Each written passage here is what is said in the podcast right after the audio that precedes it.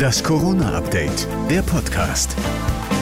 Hallo zusammen, heute ist Mittwoch, der 8. Dezember. Hier kommt die aktuelle Ausgabe des Corona-Updates, der Podcast mit dem Nachrichtenstand von 12 Uhr. Ich bin Thorsten Ortmann. Hallo.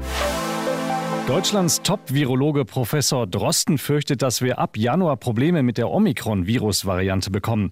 Die scheint nämlich deutlich ansteckender als Delta zu sein und auch keine besonders große Angst vor Karl Lauterbach zu haben.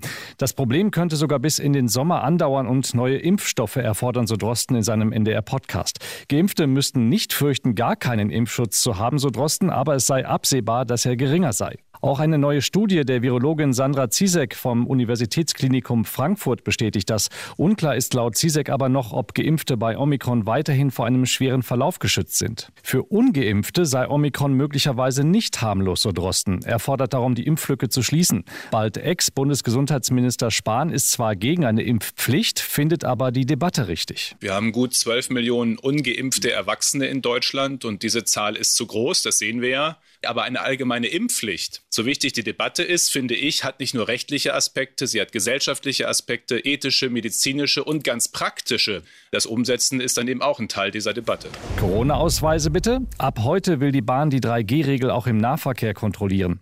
Geplant sind zunächst Stichprobenkontrollen. Bahnsprecher Michael Klein. Ja, sollte ein Fahrgast keinen 3G-Nachweis vorweisen können, wird das Sicherheits- und Kontrollpersonal darum bitten, am nächsten Halt auszusteigen. Das gilt im Übrigen auch bei vergessenem Impfpass oder beim nicht funktionierenden Smartphone, etwa zum Beispiel wegen eines leeren Akkus. Ab heute muss sich der Einzelhandel 2G-Nachweise und den Ausweis zeigen lassen, bevor Kundinnen und Kunden in die Geschäfte dürfen. Die NRW-Landesregierung hat verstärkte Kontrollen in den Geschäften angekündigt. Viele Kinder wünschen sich derzeit ein Geschenk, das man nicht kaufen kann. Das hat die Auswertung der Christkind-Postfiliale Engelskirchen ergeben.